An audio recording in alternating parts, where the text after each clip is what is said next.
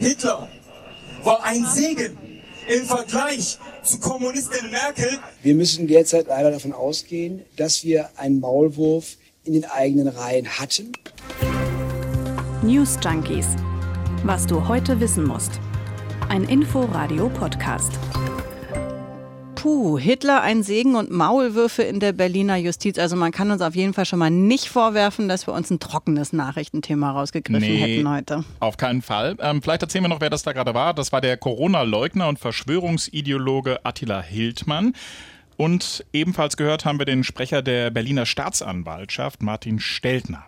Denn es gibt neue Recherchen, vor allem zum Umfeld von Attila Hildmann und damit ziemlich viele Fragen. Ihm hat nämlich offenbar eine IT-Mitarbeiterin aus der Generalstaatsanwaltschaft geholfen und hat ihm wohl auch Daten weitergegeben. Und ans Licht gekommen ist das, weil ein anderer enger Vertrauter Attila Hildmanns sich von ihm abgewendet hat, wie er sagt, und nun interner an Journalisten weitergibt. Wer also sind Hildmanns Helfer, das gucken wir uns heute genauer an, wie das möglich ist, vertrauliche Informationen der Staatsanwaltschaft weiterzugeben und was die Rolle des anderen wichtigen Helfers war oder ist. Auch ein IT-Spezialist aus dem Umfeld der Hackerorganisation Anonymous und sowas wie die rechte Hand Hildmanns. Unsere Namen bei der Gelegenheit sind Dörte Naht und Jörg Poppendick. Wir sagen guten Tag und freuen uns auf euch. Hallo diese Aussage, Hitler sei ein Segen gewesen im Vergleich zu Angela mhm. Merkel, das war schon der radikalisierte Attila Hildmann. Absolut. Der hat eine ziemliche Entwicklung hinter sich. Bekannt geworden ist er nämlich mit veganen Kochbüchern, hat zwei Restaurants in Berlin betrieben und vegane Produkte vertrieben. In der Corona-Pandemie ist er dann zu einer der zentralen Figuren auf den Demos gegen die Corona-Maßnahmen geworden. Da sah man ihn dann immer wieder, wie er seine Reden gehalten hat. Und zwar sehr drastische Reden. Nicht nur in der Form, sondern dann auch mehr und mehr im Inhalt bis hin zu Aussagen wie dieser hier. Also wenn ich Reichskanzler wäre, dann würde ich die Todesstrafe für Volker Beck wieder einführen, indem man ihn die Eier zertrete auf dem öffentlichen Platz. Huh. Volker Beck hat daraufhin übrigens Anzeige erstattet wegen Beleidigung, Volksverhetzung und Anstiftung zu einer Straftat. Einer von vielen Fällen, die zu den Ermittlungen gegen Hildmann führten, wegen der öffentlichen Aufforderung zu Straftaten, aber auch wegen des Verdachts auf Volksverhetzung und des Widerstands gegen Vollstreckungsbeamte. Vieles lief da dann auch über den Mitteilungsdienst Telegram, wo er zeitweise mehr als 100.000 Follower hatte und über andere digitale Kanäle, wo er dann auch seine antisemitische Hetze verbreitete. Dann kam er der Haftbefehl und da wurde dann schon klar, da muss es jemanden geben, der ihn mit ähm, internen Informationen versorgt. Die Haftrichterin hat den Haftbefehl an einem Freitag im Februar unterschrieben, und zwar kurz vor Feierabend. Und schon am Wochenende postete Attila Hildmann dann ein Bild, das zeigt ihn in der Türkei und da zitiert er den Haftbefehl wegen Fluchtgefahr und sagt dann bei der Gelegenheit auch noch, dass er gar nicht auf der Flucht sei, sondern er sei im Urlaub. Und das war ein Zeitpunkt, da wusste selbst die Staatsanwaltschaft noch nicht von dem unterzeichneten Haftbefehl. Bei der ist diese Information am folgenden Montag angekommen. Ab da war man also aufgeschreckt und es gab Ermittlungen gegen Unbekannt wegen Verletzung von Dienstgeheimnissen. Die haben dann im Mai insofern zum Erfolg geführt, als dass man eine Mitarbeiterin ausfindig gemacht hat, Frau M., und die hat man dann fristlos entlassen, aber eben nicht nur wegen der Ermittlungen, aber dazu dann später gleich mehr. Das ist also eine der beiden, die Attila Hildmann äh, geholfen haben. Der andere ist der, der diese ganzen Informationen überhaupt sehr ausführlich in die Öffentlichkeit getragen hat, Kai Enderes. Man kann sagen, IT-Nerd, der sich um die digitalen Kanäle Hildmanns gekümmert hat. Und um die beiden soll es jetzt gehen, darum, wie sie zum Funktionieren des Systems um Attila Hildmann beigetragen haben und wie die einzuordnen sind. Es ist ja im Leben immer gut, wenn man jemanden kennt, der über so Fähigkeiten verfügt, über die man selber nicht verfügt. Also ich beispielsweise frage regelmäßig bei Freunden nach, die als Anwälte, Ärzte oder Automechaniker arbeiten. Du guckst schon wieder so irritiert. Ja, weil du fragst ja auch bei mir ab und zu mal nach, wie das ja. mit der Recherche so geht. Aber alles legal. Das stimmt. Auch die Nachfrage nach der Recherche. Frau M, die soll ihrem Bekannten Attila geholfen haben mit ihren Kenntnissen und vor allem mit ihren Zugängen und offenbar eben nicht auf legalem Wege. Sie war, mittlerweile ist sie ja entlassen, Systemadministratorin bei der Generalstaatsanwaltschaft. Und das ist nicht ohne, wenn man bedenkt, was so eine Systemadministratorin eigentlich genau macht. Hm, ich hatte so ein vages Gefühl und habe dann noch mal kurz recherchiert. Ja, das ist die dicke digitale Spinne im Netz. Ich glaube, so kann man es ganz gut beschreiben. In diesem Fall der Generalstaatsanwaltschaft. Denn so eine Administratorin, die ist letztlich dafür zuständig, dass die IT läuft. Die kümmert sich um die Hardware, die kümmert sich um die Software. Und jetzt wird es interessant. Die ist natürlich auch für Nutzerkonten zuständig. Also die legt letztlich fest und überwacht, wer worauf Zugriff hat. So, was soll Frau M nun gemacht haben? Im Grunde hat sie Attila Hildmann wohl darüber informiert, was gerade so passiert in ihrem Haus in Sachen Hildmann, hat Daten abgefragt, hat also Akten eingesehen und die dann an Attila Hildmann weitergereicht. Der war also immer ziemlich genau darüber informiert, wie weit die Ermittler sind, ob sein Handy überwacht wird und wie wahrscheinlich ein Haftbefehl ist. Ähm, als der dann irgendwann vorlag, da hat sie ihn dann wohl auch direkt weitergereicht. Kai Enderes. Hildmanns anderer Gehilfe belastet Frau M nun schwer. Enderes sagt nämlich, dass Frau M nicht nur Informationen durchgestochen hat, sondern Hildmann sogar in der Türkei besucht haben soll, und zwar mit einem Dienstcomputer und anderen IT-Geräten. Die wollten letztendlich, dass wir die gesamte Datenbank von der Generalstaatsanwaltschaft leer machen leer machen. Also wenn man Enderers zuhört, dann könnte man auch zu dem Schluss kommen, dass es gar nicht mal darum ging, Daten abzugreifen, sondern sie sogar zu löschen. Am Ende, so hat Kai Enderes gesagt, hat das mit dem Zugang dann aber nicht geklappt und dann ist sie wieder zurückgereist nach Berlin. Frau M. ist also offenbar mit einer gehörigen kriminellen Energie ausgestattet. Den Behörden war ja seit Februar, seit dem Haftbefehl gegen Attila Hildmann klar, dass es einen Maulwurf geben muss, aber die wussten damals eben nicht, wer und wo. Aufgefallen ist Frau M. dann im Zusammenhang mit Querdenker-Demos. Sie soll wohl zum Umfeld eines Aktivisten gehören oder gehört haben, der sich Captain Future nennt. Daraufhin hat die Generalstaatsanwaltschaft dann geguckt, ob, auf welche Daten sie in den vergangenen Wochen zugegriffen hat. Und es gab dann wohl nicht nur Abfragen zu Hildmann, sondern zu verschiedenen Personen der Rechtsextremen und der Querdenker-Szene. Daraufhin wurde dann ihre Wohnung durchsucht und Datenträger wurden sichergestellt. Mittlerweile arbeitet sie nicht mehr für die Generalstaatsanwaltschaft und das Verfahren läuft. Hier dazu der Sprecher der Generalstaatsanwaltschaft, Martin Steltner.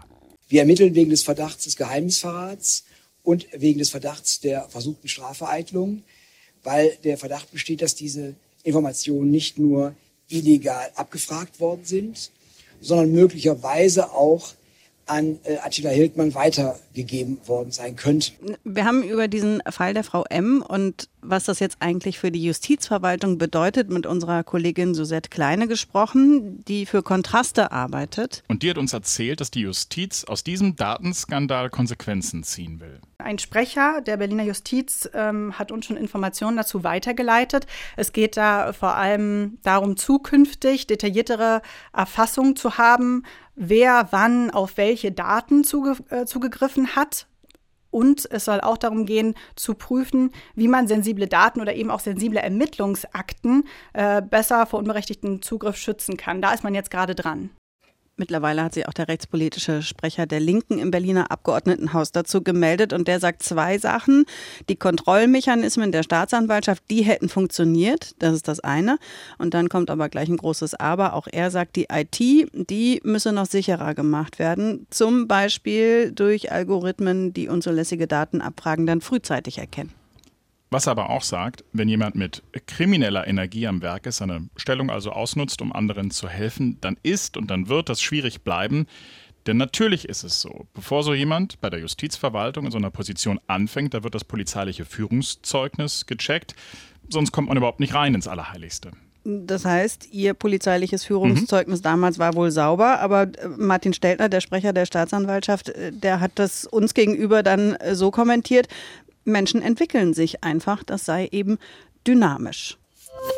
Das trifft wohl auch auf den zweiten Helfer zu, dass da Dynamik drin war in seiner Beziehung zu Attila Hildmann, dem er erst viel geholfen hat und jetzt sich dann, ja, aber abgewendet hat. Kai Enderes ist das. Und er ist es, der nun den Rechercheuren von Kontraste und auch vom Spiegel all die Informationen hat zukommen lassen. Denn auch, dass da diese Ermittlungen gegen die Mitarbeiterin der Generalstaatsanwaltschaft laufen, das hat ja nicht die Staatsanwaltschaft selbst veröffentlicht, sondern eben die ARD und der Spiegel, die dann die Bestätigung von der Generalstaatsanwaltschaft bekommen haben. Kai Enderes ist 22 Jahre alt, kommt aus Berlin, also wohnt in Berlin, kommt ursprünglich aus Bayern. Und wenn jetzt über ihn geschrieben wird, dann steht da immer IT-Fachmann oder Computerexperte. Der ist Programmierer und Webentwickler. Und als er Attila Hildmann kennengelernt hat, hat er sich als Hackeraktivist im Anonymous-Netzwerk zumindest selbst verstanden. Und diese Fähigkeiten, die er da mitbringt, die hat er auch für Attila Hildmann eingesetzt. Er hat dessen verschiedene digitale Kanäle gepflegt, hat zum Beispiel auch dafür gesorgt, dass Hildmann auch, nachdem Ende 2020 seine Handys und Laptops beschlagnahmt wurden, dass er noch weiter Nachrichten über seine ganzen Telegram-Kanäle posten konnte. Also der war weiter on air. Kennengelernt haben die beiden sich im Sommer, im Juli 2020. Da war Attila Hildmann schon vehementer Gegner der Corona-Maßnahmen der Bundesregierung. Und so muss man das wohl sagen, Kai Enderes auch. Schon im März veröffentlichte das Hackernetzwerk ein Dossier über Kai Enderes und darin findet man unter anderem ein Video, das er im Juli 2020 beim Autofahren aufgenommen hat. Leute wie Attila, Leute wie ähm, Xavier, ja, Leute, die beispielsweise auch Robbie Williams, äh, also die in der Öffentlichkeit im Prinzip über solche Themen sprechen, werden diffamiert, werden angegriffen, ja mundtot gemacht, so gut es geht man versteht das echt schlecht, aber es Allerdings. ist eine Solidaritätsbekundung für Attila Hildmann, der währenddessen neben ihm auf dem Beifahrersitz sitzt. Schwenkt die Kamera auch mal kurz rüber.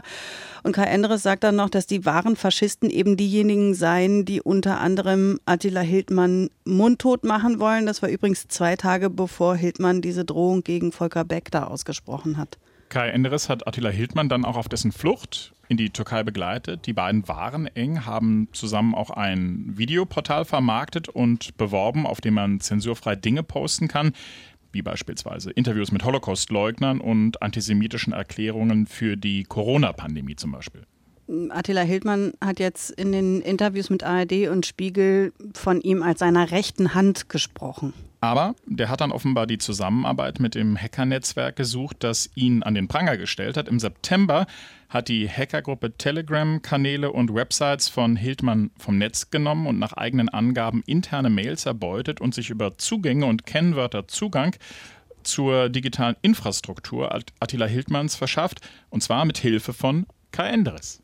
Und der hat dem Spiegel gesagt, er habe am Anfang noch gedacht, Hildmann sei ein guter, aber Ende 2020 will er sich dann innerlich abgewandt haben, weil ihm klar geworden sei, dass Attila Hildmann ein Neonazi und Hitler-Fan sei. Und seitdem hege er den Plan, ihn zu hintergehen. Hat dann aber erstmal mit Hildmann gemeinsam das Land verlassen. Das ist echt eine krasse Räubergeschichte. Und zwar e-, erst Richtung Polen, dann Richtung Schweden und schließlich in die Türkei. Und da ist Attila Hildmann noch immer. Aber Kai Enderes, der ist im August zurück nach Deutschland gekommen und hat dann seinen Plan, gegen Attila Hildmann vorzugehen, offenbar umgesetzt. Erst eben mit dem Hackerangriff und jetzt mit den umfassenden Gesprächen mit Journalisten. Frau M und Kai Endres, zwei Helfer, die Attila Hildmann nun nicht mehr helfen wollen, im Fall von Endres, und nicht mehr können im Fall von Frau M, und zwar weil sie abgeschnitten ist vom IT-System der Berliner Justiz. Unsere Kollegen von Kontraste, die haben im Zuge ihrer Recherche übrigens auch mit Attila Hildmann selbst gesprochen, der sich ja immer noch in der Türkei aufhält. Und erstmal soweit, er bereut gar nichts von all dem, was ihm vorgeworfen wird, was er gemacht hat. Ähm, er ist sehr stolz auf seinen Werdegang und wird weitermachen. So viel erstmal von ihm. Ähm, wir vermuten, er bleibt jetzt erstmal weiter in der Türkei. Äh, da droht ihm jetzt erstmal keine Strafverfolgung. Aber die Staatsanwaltschaft Berlin hält sich da sehr bedeckt, auch äh, zu Kommunikation mit Behörden in der Türkei. Also wie es da konkret weitergeht, wollte man uns da erstmal wegen der laufenden laufenden Ermittlungen nicht sagen. Attila Hildmann spuckt deshalb so große Töne und hat sich auch über die Justiz aus der Ferne lustig gemacht, weil er die türkische Staatsangehörigkeit besitzt. Denn es ist so, eigene Staatsangehörige liefert die Türkei nicht aus, ebenso wie umgekehrt Deutschland übrigens auch nicht. Und Hildmann könnte also allenfalls von der Türkei juristische Verfolgung drohen. Nun sind wir ja die ganze Zeit schon im True Crime Bereich unterwegs. Dazu passt die mhm. Meldung, die mir heute begegnet ist. Das Bundeskriminalamt hat nämlich sein sogenanntes Bundeslagebild Organisierte Kriminalität 2020 veröffentlicht. Und wenn man sich das anschaut, dann steht da, dass Täter im vergangenen Jahr an Vermögenswerte gekommen sind, und zwar von über einer Milliarde Euro. Das sind fast 60 Prozent mehr als im Jahr davor, also mehr als die Hälfte. Ich glaube, man kann sagen, die organisierte Kriminalität hat ganz sicher nicht unter der Corona-Pandemie gelitten. Ja, so kann man sagen. Und die, die das eigentlich verhindern sollten, sowas, die Polizei, die machen gerade Negativschlagzeilen, also zumindest eine Berliner mhm. Einheit. Die haben, das ist jetzt erst rausgekommen, Pfingsten ein Fitnesstraining gemacht und zwar direkt am Berliner Holocaust-Mahnmal, also an den Stelen selber. Geschmacklos ist der Kommentar der Gewerkschaft der Polizei dazu und die Chefin, Polizeipräsidentin Barbara Slowik, die hat angekündigt, dass das dienstrechtlich aufgearbeitet wird. Also to be continued. Hm, das hätten sie mal besser im Homeoffice gemacht.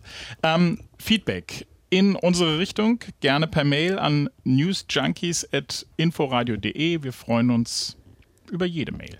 Tschüss, bis morgen. Ade. News Junkies. Was du heute wissen musst. Ein Podcast von Inforadio.